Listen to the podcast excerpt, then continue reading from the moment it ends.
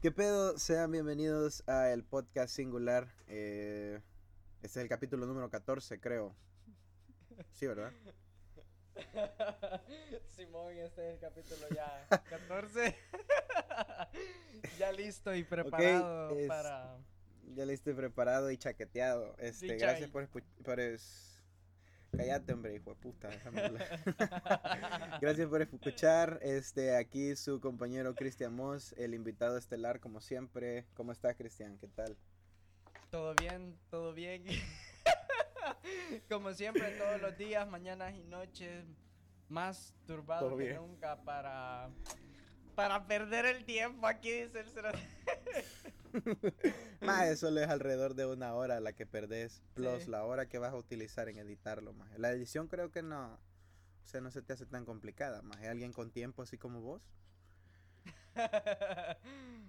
¿Qué te hace pensar que yo tengo tiempo de sobra? man? O sea, nunca dije que tenías tiempo de sobra, más, solo que tenías tiempo, más. Acuérdate que si consideras esto un proyecto que realmente te interesa, le vas a dedicar tiempo, más. Tenés que buscar tiempo y hacerlo, más. Fíjate ¿No que crees? tiene un poco de sentido lo que decís, pero va, imagínate que yo soy una persona que ya tiene su tiempo calculado. Sí, en, en ese caso sí sería una persona con tiempo, pero no Pero sería calculado. como- pero no tendría como así tiempo extra para dedicarlo en una actividad que se me ha asignado así extra, por decirlo así.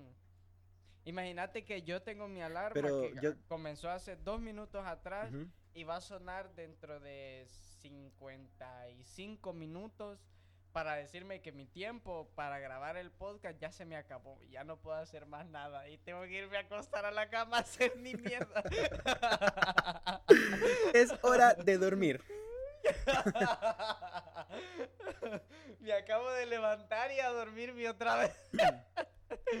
Gran Ah, qué hijo de depresión. perra, maje, es casi, la, es casi la- eh, las 2 de la tarde y te acabas de levantar. No, no me acabo de levantar. Me levanté a las 11. 11, 11 y media por ahí. Tu madre, maje. No sé cómo, no sé cómo puedes descansar tanto, maje. Yo no puedo, maje. No tengo esa habilidad para, Ay, para es por- es descansar, no he maje. desca- O sea, no puedo. No es que no he, no he descansado tanto, simplemente me dormí súper, súper tarde, así que me levanté bastante tarde, me dormí a las tres y media de la mañana. Siempre sería tarde, sí, va. No sería temprano. O sea, me habría levantado tarde, pero no es como que he descansado un chingo. Si haces la cuenta, no he dormido muchas horas.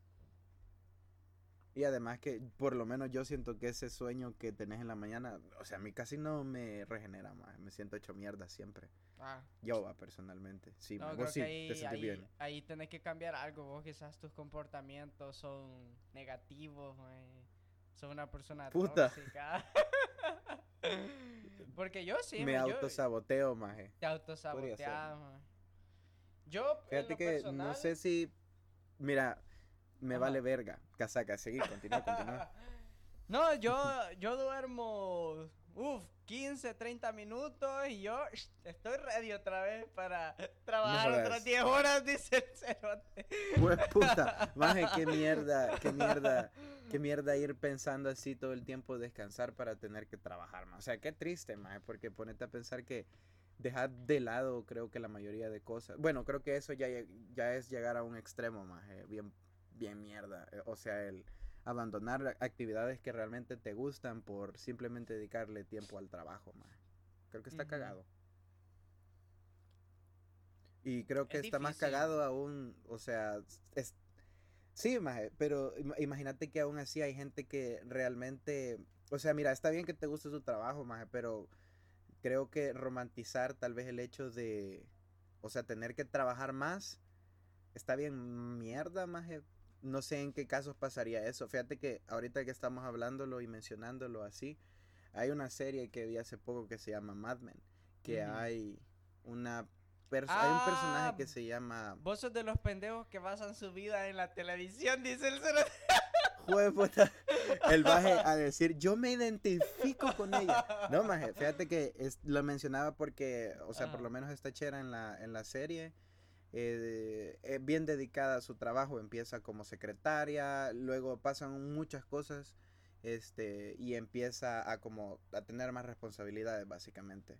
Entonces, alerta de spoiler, dice el pendejo, ya nadie mira la serie del 2007. Y nadie mira esa mierda aburrida. No, mae, bien chiva. La cosa está en que, o sea, ese personaje empieza a dedicar demasiado tiempo al trabajo, pero así demasiado tiempo. Y, o sea, siento yo, más que hay personas, o sea, por lo menos en el trabajo, sí he conocido personas que tienden a romantizar el hecho de que van a trabajar más. No sé si alguna vez conociste a alguien así, más como que dice, no, pero es que yo aquí me mantengo y empiezan a poner cosas en sus redes sociales haciendo referencia al chingo de tiempo que pasan trabajando, más. No sé cómo lo ves. Ah, fíjate que Va, respondiendo a la primera pregunta que hacías de que si yo había conocido casos así, pues fíjate que depende, porque hay gente que sí tiene como deudas y la necesidad de trabajar más y de cierto modo se justifica el hecho que tengan que, que puta valer verga en el trabajo. Pero sí, recuerdo que yo tenía una jefa que ella sí, este, romantizaba el hecho de tener que trabajar bastante. Siempre publicaba fotos en la mañana de la laptop con la página de Excel abierta y emojis así con los lentes, el puño y enseñando el bíceps. Y a trabajar, working time in the morning y así. Entonces, yo no tengo nada de malo contra ella, va. su red social y lo que sea que quiera hacer con pues ella. Pero creo que de cierto modo se estaba romantizando un poco el hecho de que era muy trabajadora en la mañana y se quedaba hasta tarde en el trabajo. Y creo que lo que pasa es que a la gente... Lo que pasa es que el ejemplo que vos ponías de la serie, que empezó a tener más responsabilidad, el, personaje de la serie y todo eso, creo que eso es lo que pasa. Creo que a la gente, le, no a todo el mundo, pero sí hay mucha gente a la que le gusta que, les, uh, que les den responsabilidades porque eso les hace sentir una especie de estatus en la compañía también, ah, creo, creo yo. Creo que si sos alguien que viene y te, te empiezan a decir, hey, mira, uh, creo que me puedes hacer el favor de ayudarnos con esto, esto y esto y este proyecto. Y ya vos decís, ah, voy a, voy a empezar a anotar puntos uh, con la compañía y me, van a, me voy a hacer notar y esto y esto y lo otro. Con lo que sí voy a estar siempre en desacuerdo es con que las compañías te agarren de pendejo. Esa mierda siempre me va a emputar que te vengan a agarrar Yo creo que cualquiera. O sea. No, no cualquiera, mira, porque hay gente que, que, justifica el hecho de que una compañía te agarre de pendejo diciendo que vas a acumular puntos con la compañía y que va cuando, cuando, hay, cuando hay un puesto abierto, cuando haya así un chancecito de que te den otra posición, a vos al que te van a ver primero, porque pues sí, va, porque vos sos bien así. Porque vos estabas ahí cuando nadie más. Exacto. Y a veces, puta, lo que pasa es que en las compañías le da ahí el puesto vergón al hijo del jefe, maje, o a la, a, la, morra que el jefe se quiere coger, maje, y ondas así. Suena feo, pero es cierto, maje. Suena feo, pero es cierto. Parece chiste, pero es anécdota. Y este, a mí me pasó, dice. Vos eras la morra que se querían coger. este. Qué mierda, maje, pero fíjate que, o sea, tenés razón con el punto.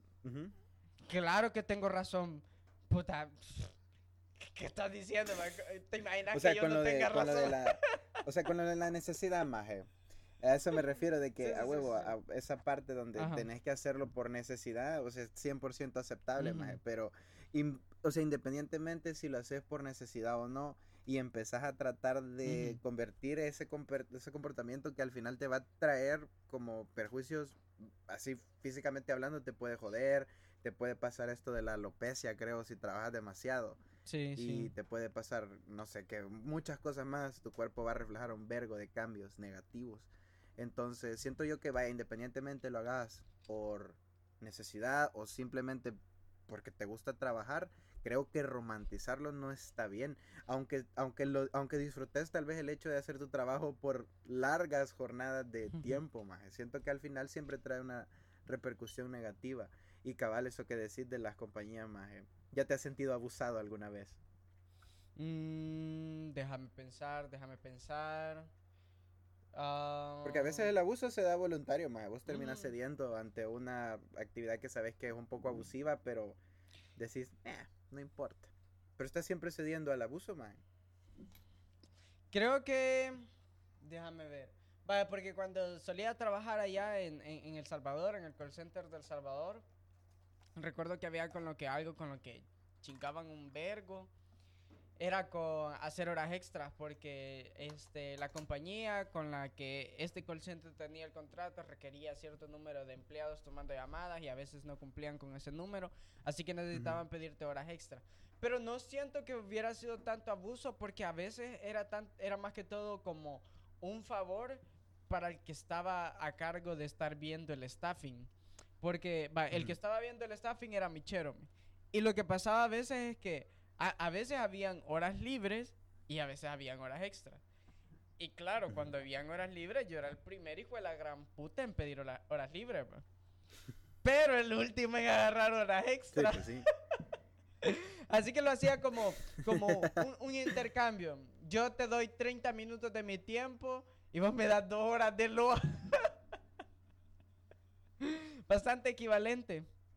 Entonces, nunca lo vi como un abuso, pero creo que si vienen y ya te están como, como amenazando y como, hey, mira, fíjate que necesitamos a alguien que se quede unas dos horas más, porque si no, puchica, te va a empezar a afectar en tus métricas y así. Creo que si te lo tiran de esa manera, sí es como, una, como que ya te, te están queriendo abusar.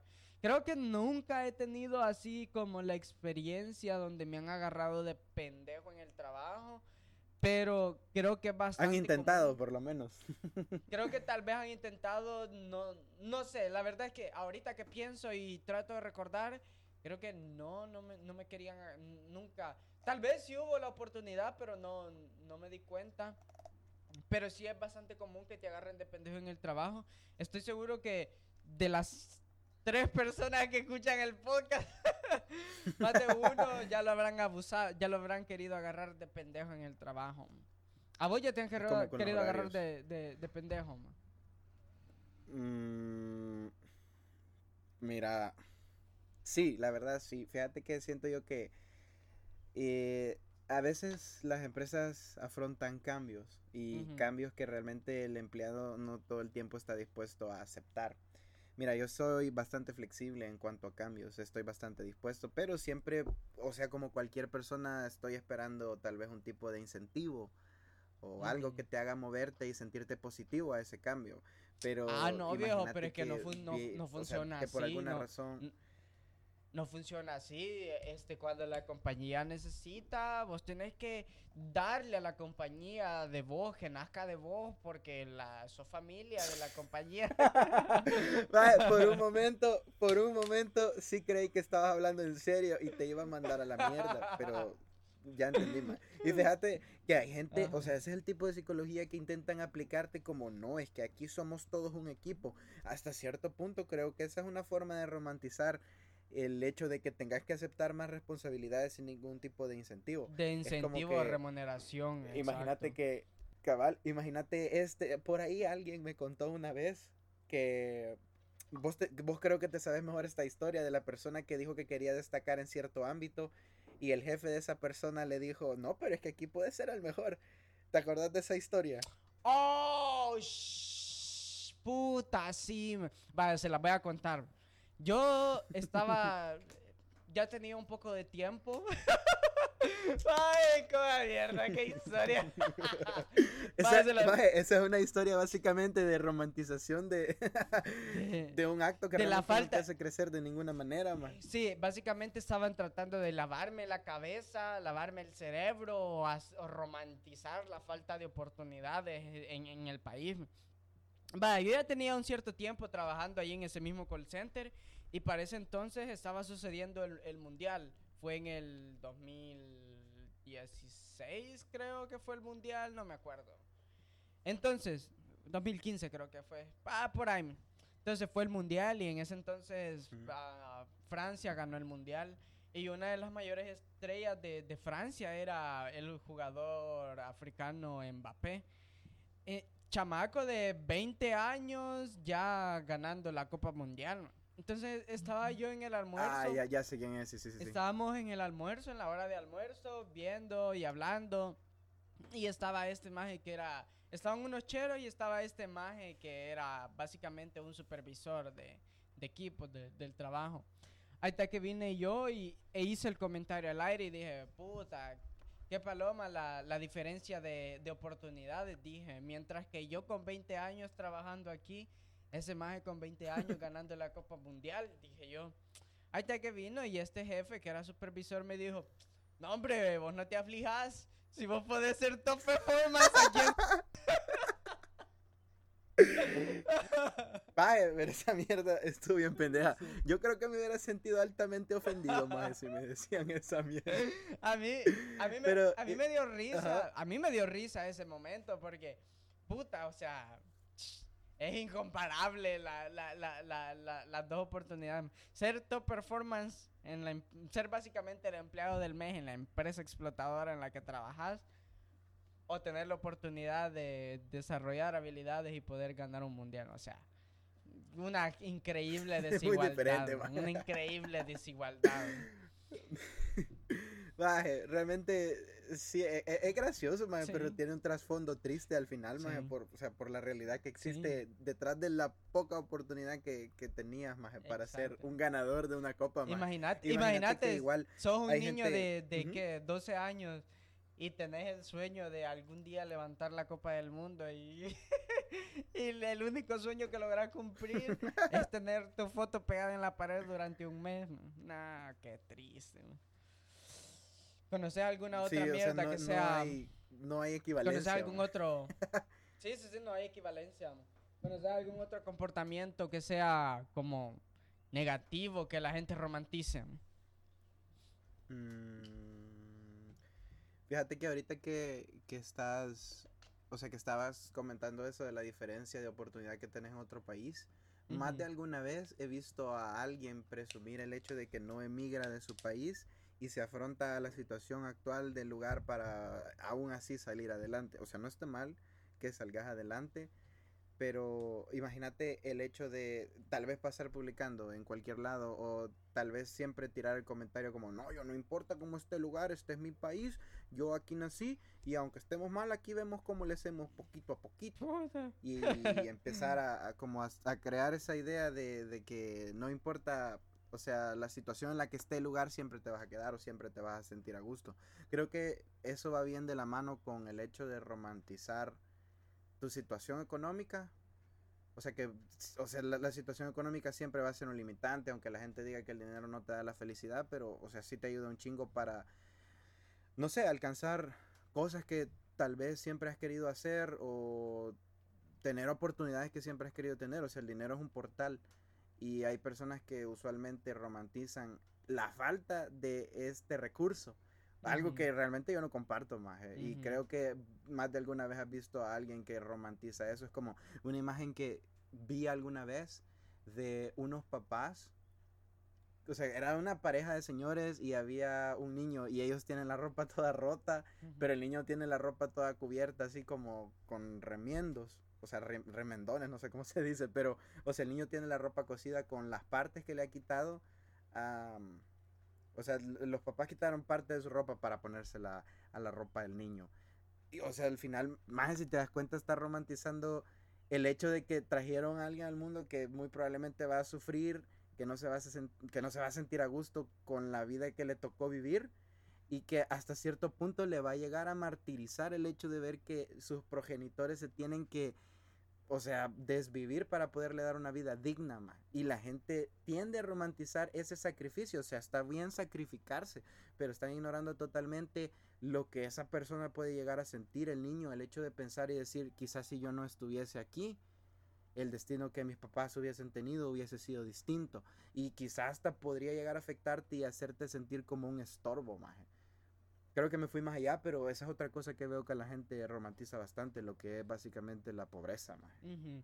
Fíjate que sí, me- la gente suele romantizar bastante la pobreza. Uno ve esas imágenes de, de niños todos tierrosos jugando pelota en el pasaje. y tengo que admitir que yo fui uno de esos niños con las patas todas polvosas jugando pelota en el pasaje. Y la gente dice, ay, miren qué lindo, sin, siendo felices, sin lujo. No puede comprar zapatos. Siendo felices sin lujo, y exacto, o sea, no es una cuestión de que, ay, solo porque uno no tiene lujos va a ser feliz. Y el problema es de los medios, siento yo, porque los medios son los que se encargan de romantizar la pobreza. Mm, las telenovelas que uno, las telenovelas latinoamericanas más que todo, que ay, la, la, la, la chamaca pobre se enamora del rico y, y ay, como es ah, pobre, bien humilde, y como ella es bien humilde, ella tiene lo que los ricos no tienen, que es ser feliz, y por eso se enamoran y se casan. O sea, ese tipo de romantización de la pobreza es quizás lo que lo, como que uno lo normaliza y lo ve bien, dice como, uno viene y dice, ah, pues, yo soy pobre, pero soy feliz y ni siquiera se tiende a, a, preguntarse qué es lo que en realidad significa la felicidad para uno. Creo que sí entiendo bastante el... Que de hecho sí, sí creo que puede llegar a ser, o sea, feliz siendo pobre, no tiene ningún tipo de defecto el, o sea, el ser pobre. Creo que el punto es que lo que sí está mal es hacer ver que es algo bonito serlo porque no todas las personas lo ven de esa manera. Y siento que el tratar de romantizar cosas es como una forma que la gente tiene de forzar a los demás a que lo vean de la misma manera. O sea, por lo menos yo considero que no todo el mundo se siente cómodo con su situación económica. Ponerle que, o sea, ¿cuántos problemas no te podrías evitar si tuvieras un ingreso mejor? O sea, tal vez te quitarías un montón de estrés de encima, podrías que hasta vivir más tiempo. No sé si ese sea el objetivo de todo el mundo, porque hay gente que a huevo se quiere morir a los 27 incluyéndome. No, mentiras, pero este, no sé, más siento yo que, ese es el problema con, lo de la romantización, de que es básicamente una forma de tratar de forzar a los demás de verlo de una forma bonita, cuando realmente no lo es del todo, más. Sí, la verdad es que no, no, es, no es muy bonito comer frijoles todos los días. Sí, más que todo siento eso, el hecho de que, o sea, lo que hay más que todo detrás de, de, de, todo el sufrimiento que te provoca el, o sea, el, el autotorturarte con cosas que tal vez quisieras hacer pero no podés, o que básicamente te trajiste a tu familia a, a la ruina, por decirlo así. O sea, en, viéndolo desde la posición de un hijo al cual siempre se le dice, no, hemos hecho todo por vos para que esté bien. Pero no sé, más, yo creo que es un tema bien complicado, la neta, Sí, la verdad es que es un tema bien complicado, Y como yo soy bastante ignorante, la verdad es que no tengo como muchos puntos de vista que dar acerca de ellos, más de los que he escuchado de en, videos de YouTube que he visto. Fíjate que yo a veces, o sea, sí me pongo a pensar, vaya, que, hay cosas que la gente romantiza y que no llegan a tener ningún tipo de impacto negativo. No sé, ma, hay cosillas que de repente sí, pero hay cosas que a huevos sí son una mierda como, mira, maje, no sé si alguna vez has visto a alguien romantizar la delincuencia, maje. Puta, esa mierda sí me da cáncer. Fíjate que tal vez así conocer a alguien que, que, que romantice la pobreza, que, que romantice la delincuencia y que diga, ay no, pobrecito, es que es la única oportunidad que tienen. No, no, nunca he conocido a alguien, pero en internet se ven comentarios, la verdad, en Facebook se ven bastantes comentarios así. Y se ven comentarios de ambos, de ambos bandos. se ven comentarios de gente que, tiende a romantizar eso de, de, delinquir y de asaltar y de robar porque tienen que proveerle a su familia. Y uno ve también los comentarios del otro bando que dice, no, puta, pero está entero, tiene brazos y piernas, bien puede conseguir un, trabajo. Un trabajo hecho mierda, aunque sea, pero un trabajo. Porque al final, de cierto modo, eso es como una perspectiva. Todo el mundo tiene trabajos hechos mierda, pero eso no te eso no significa que, que tengas el derecho de robar. O sea, si yo tengo un trabajo hecho mierda y me parto el culo para tener lo que tengo, no significa que vos, solo porque sos un huevón y no querés tener un trabajo hecho mierda como el mío, vas a tener el derecho de robarme, sino que lo mejor es que vos también consigas tu propio trabajo hecho mierda para que te partas el culo por, por las cosas que querés, así como yo me parto el mío. Algo así viene siendo. Sí, maje. Y fíjate que yo he notado un patrón extraño en las señoras. Que las señoras, mira, las señoras tienen esa costumbre extraña de tratar de romantizar las personas que delinquen para llevarle el sustento a su familia. Alguna vez recuerdo que estaba leyendo una noticia, no me acuerdo de qué, pero pero hasta donde sé, hasta donde recuerdo, sí era de como que habían agarrado un par de personas por andar asaltando. Y como que, como que habían hecho algo malo, este, o sea, en el plan que tenían de huida y los habían atrapado. Y recuerdo que estaba leyendo los comentarios porque me gusta bastante amargarme la vida, maje. Y me acuerdo que encontré un comentario. Gran Sí, maje, encontré un comentario de una señora que decía: Ustedes quiénes son para juzgar, ustedes no saben la situación económica del muchacho, no saben si él tiene dos niños que mantener, una esposa que mantener. Y me, y, me puse a pensar, va, de que, o sea, es cierto, realmente no conocemos. Pero al seguir leyendo el comentario, la señora literalmente había puesto, a mí me parece un acto bonito el hecho de que él encuentre cualquier manera para poder llevarle el sustento a su familia. Puta. Más esa es una manera de romantización de un acto tan vil. O sea, una manera bien mierda, más de verlo. O sea, no sé cómo en tu cabeza cabe. Y me pongo a pensar qué hubiese sido si ella hubiese sido la que estaba en la situación de, puta, me quitaron todo lo que tenía por lo que había trabajado todo el puto mes. No creo que lo hubiera romantizado, más. Es bien fácil hablar cuando no estás en la situación. Y eso mismo aplica para nosotros que no robamos, más. Es bien fácil no entenderlo tal vez desde la perspectiva del ladrón. Pero aún así, siéndote sincero, más, yo he estado en situaciones bien culeras y en mi puta vida se me ha pasado por la mente, voy a ir a saltar o le voy a ir a huevear el teléfono a alguien. Maje, siento yo que depende de, mucho de los valores. Pero, no sé, maje, eh, no mm. entiendo también cómo hay gente que llega a esa conclusión de que, bueno, ni modo, tenía que robar al muchacho. O sea, no sé cómo, más. No sé cómo, es el, cómo ellos mismos se lavan la cabeza, más a ese punto de querer creer que es algo bueno o bonito el, el hecho de haber, o sea, tener una razón, entre comillas, válida para cometer un acto así, maje. Y no sé, maje. No, nunca, ¿Nunca has visto vos algún comentario así, maje? Sí, creo, no, no, no estoy seguro, no recuerdo esa actitud de haber visto algún comentario así, pero estoy seguro que hay mucha gente así. Creo que sí, es que se me viene a la, a la mente la idea de que ya he visto, ya he escuchado un comentario así, pero no, no recuerdo con exactitud. Pero suele pasar, o sea, la gente suele romantizar ese hecho de, de sacrificio, pero es completamente contraproducente porque nada te da el derecho de, de, de despojar al, a fulano o a sutano solo porque tenés que mantener dos hijos, porque que vos hayas tenido dos hijos y no tengas forma de mantenerlos ¿por qué eso le echa la culpa a fulano o a sutano y va a hacer que tenga que perder su pertenencia? O sea, no, tiene nada que ver. uno de los comportamientos, uno de los comportamientos así como negativos que veo que la gente romantiza bastante, que realmente me incomodan. Trato de, trato de no enfocarme mucho en ellos. Cuando, veo mierdas así, trato de como ignorarlas porque no tiene ningún caso que yo le preste atención. Pero aún así es difícil ignorarlos y aún así como que me incomodan. Es el hecho de que la gente romantice tener comportamientos tóxicos en las relaciones. Ah, se, ve, se ve, se ve mucho que la gente se ve mucho que la gente lo hace como a forma de chiste. Ay, la, la tóxica, róguenle a la tóxica. Ay, el tóxico, el tóxico que no me deja salir con mis amigas. Ay, el tóxico, como amo al tóxico, a la tóxica. esa mierda, esa mierda a mí sí que me desagrada. No entiendo cómo la gente puede...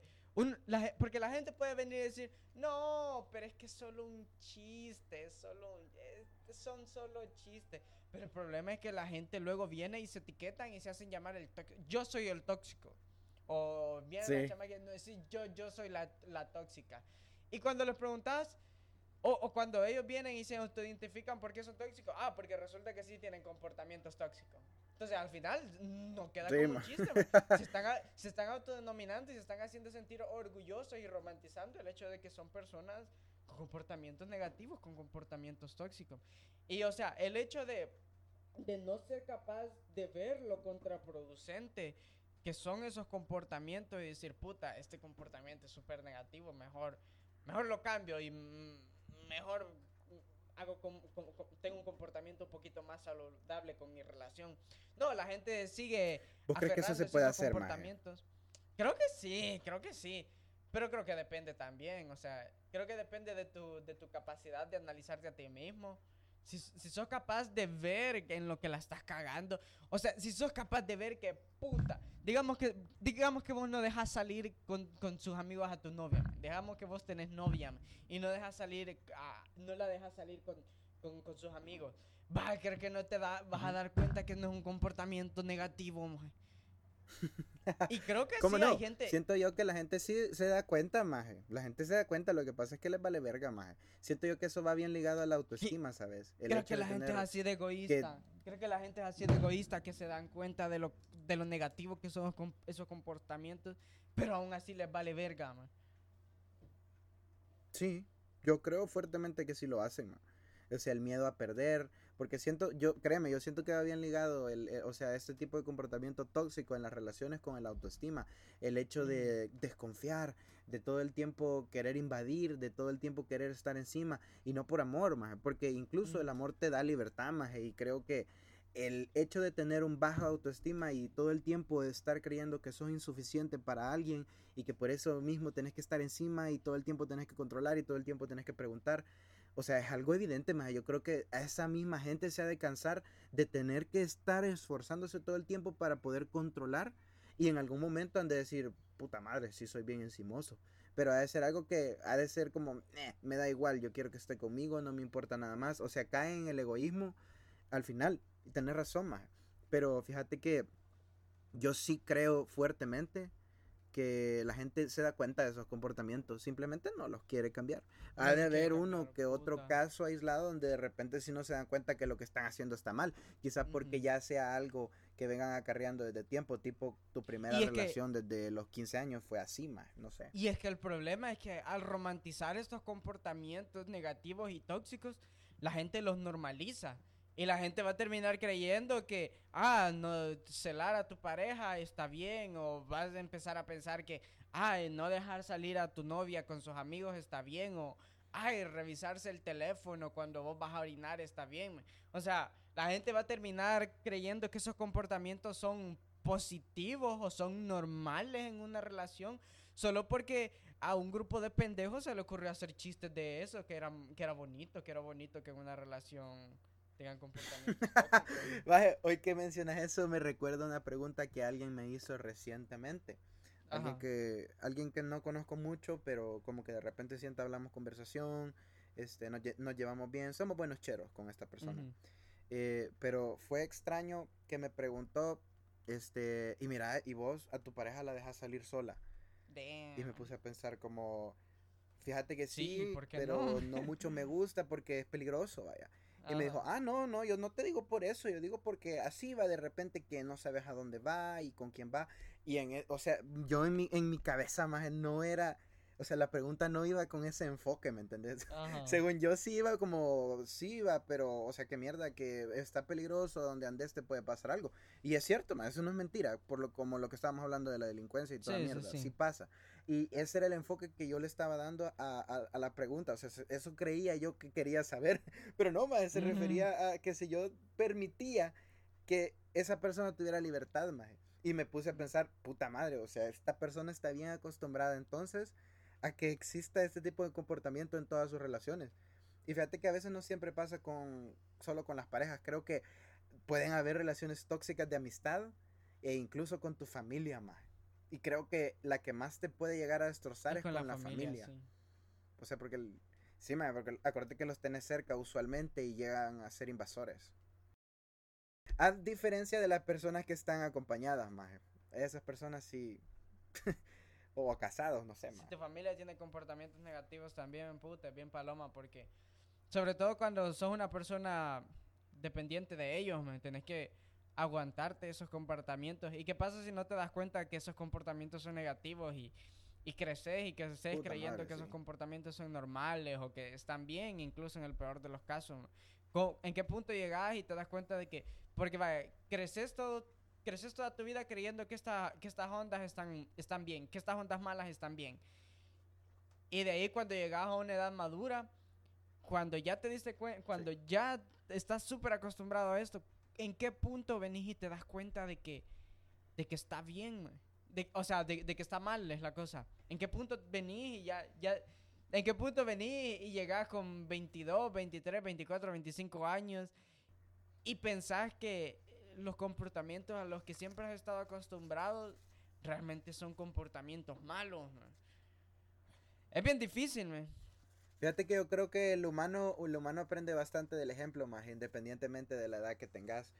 Porque, o sea, de repente, ponele el caso que te acabo de comentar de, de este chero que me preguntó eso. Quizá yo le puede haber dejado la duda en su cabeza como, hey, este brother no, no hace eso, ¿por qué será? ¿Será que realmente no es necesario?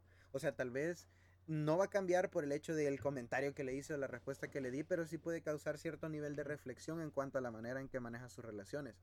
Fíjate más que siento yo que a veces sí vas a necesitar ayuda. Si sos la persona con...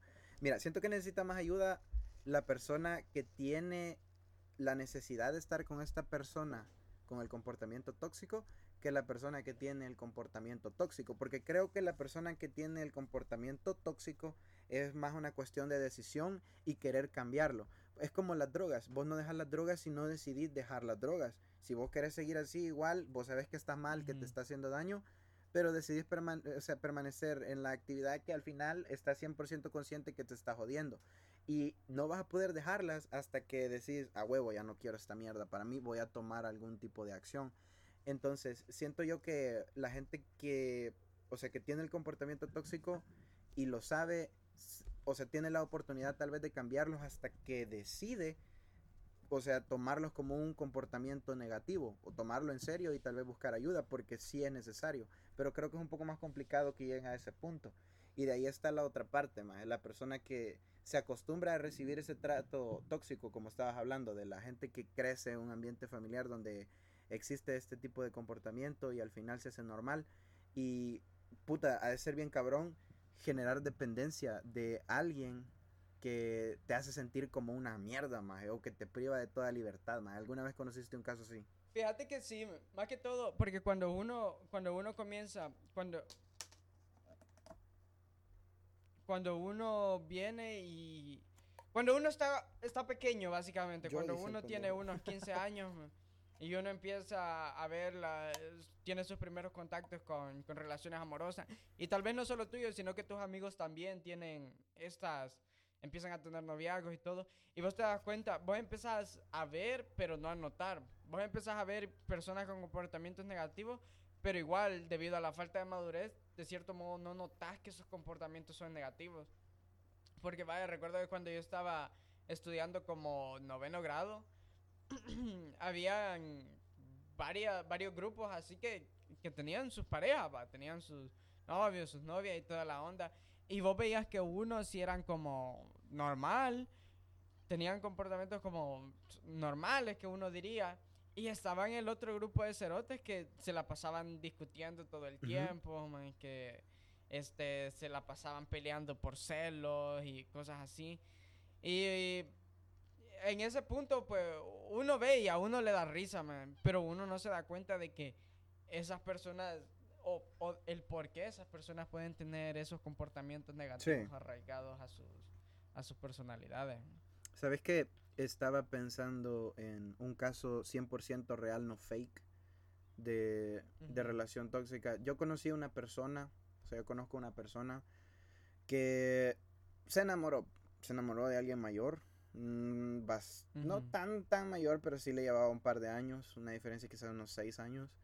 Eh, esta persona era, o sea, se sentía feliz al principio y toda la cosa, normal, como toda relación. Pero fíjate que poco a poco se fue envolviendo en, o sea, toda la relación era básicamente un círculo de pelea, arreglo, pelea, arreglo, pelea y arreglo. Mira, todos sabemos que ese tipo de relación inestable nunca te va a llevar a nada bueno. Pero cuando sos joven, que unos 15, 16, 16 años, realmente no reflexionas tanto en cuanto a lo que realmente querés, que era lo que estábamos hablando, bueno, lo que estabas diciendo. Eh, fíjate que al final eso tomó mucho tiempo para corregirse, nunca se llegó a arreglar, la verdad, nunca fue como busquemos ayuda o me doy cuenta de que mi comportamiento está mal o de la otra parte me doy cuenta que este comportamiento que esta persona tiene me está haciendo mal. Fíjate que eso realmente se rompió de una forma extraña. o sea, el, lazo que tenían se rompió después de incluso haber pasado algún tipo de agresión física. Que creo que, puta madre, eso es tocar fondo, más. O sea, el, hecho de sufrir una agresión física que termina en el hospital, o sea, puta madre, más. El hospital no todo el tiempo vas solo porque sí, más. Siempre terminas en el hospital porque algo grave te ha pasado. Y fíjate que se fue la primera relación tóxica que yo pude ver con mis propios ojos, porque era un comportamiento bien extraño, te odio ahora, te amo mañana. Y fíjate que aprendí y me di cuenta de que, para serte sincero, creo que ese tipo de relación no tiene un arreglo en lo absoluto, ma. Creo que siempre, o sea, ya está roto, ma. Cuando cae en la toxicidad una relación, una toxicidad y una invasión que ya no soportas, está totalmente roto, ma. Y quizá, no sé, más, siento yo que la gente no toma en cuenta el hecho de que eso puede tener consecuencias 100% graves, más. Y aún así lo terminan viendo como algo bonito, como estabas diciendo de la Mara que dice, ay, la tóxica. Y imagínate, más, o sea, ese evento en el que esa persona terminó en el hospital, pudo haber terminado más en un entierro, más en un funeral, en, no sé, más, una vela, una mierda así, más. Está caca, más. Sí, me bien tremendo. Yo recuerdo haber visto una noticia un poco similar también y me llama la atención como lo decís, de que un momento ah, se aman y al otro se odian. porque vaya, recuerdo que fue un caso de, ah, de un chamaco que mató a su novia. y este era bien, bien particular porque puta. Eso pasó como en... Veamos fue como en julio, agosto, fue como en septiembre. Y lo que me llamó la atención es que todo el caso se movía más que todo por las redes sociales. Y resulta que el, perfil de Facebook del chamaco que, mató a la novia se, andaba, estaba siendo compartido para que fuera atacado, básicamente. A las cosas como son. La gente estaba compartiendo el perfil del chamaco asesino para que la gente viniera y lo atacara así con comentarios como asesino y cosas así. Entonces, uh, vine yo y revisé el perfil y lo que más me llamaba la atención es que me parece, me parece loco, más me, me, me, parece súper extraño, es que el día anterior de que ella la, de que la matara, de que matara a la novia, el, eh, o sea, 24 horas antes se compartían, se tomaban fotos y se publicaban cosas como te amo, amor y esto y lo otro y aquí y allá y, la cosa más romántica que, te pueden decir, más. Y luego 24 horas antes él la había matado, man. O sea, y me pongo a pensar como, puta, o sea, ¿cómo es posible que en un lapso de 24 horas vos proclames amar tanto a esta persona?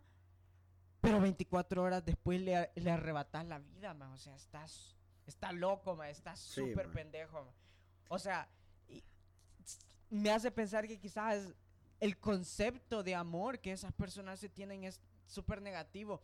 Porque las cosas como son. El tipo era físicamente atractivo y la chamaca también era atractivo. Quizás el amor que tanto se juraban, yo no soy nadie para juzgar pero me voy a poner a juzgar ahorita. Ni novia has tenido, dice el pendejo. Quizás el amor que tanto se juraban realmente solo era una atracción física. Quizás solo era una atracción física que se escondía bajo el sentimiento de, de amor y amor y amor y amor.